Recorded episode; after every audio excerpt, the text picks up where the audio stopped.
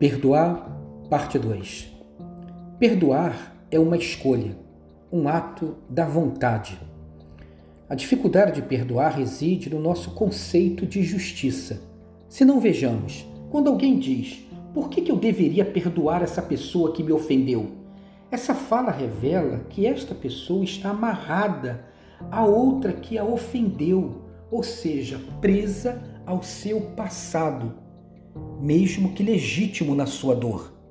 Quando você diz, você não faz a menor ideia do quanto essa pessoa me machucou, ela não percebe que continua sendo machucada, não ficou no passado, continua no presente e determina o futuro. É incrível como as ofensas têm esse poder de continuidade, avançam do passado para o presente e marcam o futuro. Então, quando você perdoa alguém, não é exatamente pelo benefício da outra pessoa que a ofendeu, mas principalmente para o seu próprio benefício, para você não permitir que o seu presente e o seu futuro seja determinado por aquela dor da ofensa, para você viver em liberdade, mesmo que tenha sofrido um dano. Então, perdoar é concordar em viver com as consequências do pecado da outra pessoa.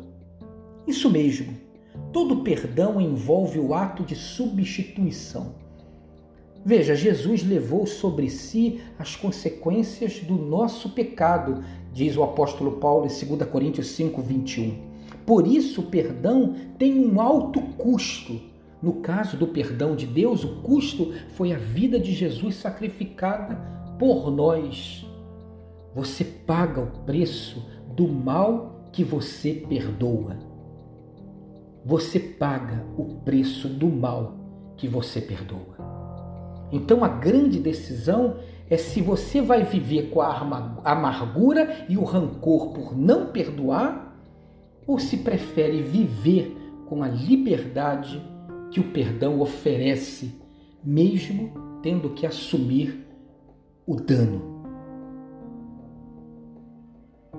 Falar de perdão não é fácil, principalmente se a gente fala com equidade e franqueza. As dores que as pessoas provocam em nós têm o tamanho do universo, porque atingem a nossa alma Porém, pior do que o dano são as consequências que esse dano traz para a nossa vida como uma amarra do nosso presente e do nosso futuro. Por isso, perdoar é uma escolha. Perdoar é um ato de vontade. Perdoar é decidir assumir o dano para se libertar. Então, que Deus dê a você um dia abençoado e abençoador de reflexão sobre o que vale a pena nessa vida. Quem sabe, quem sabe, um dia de perdão.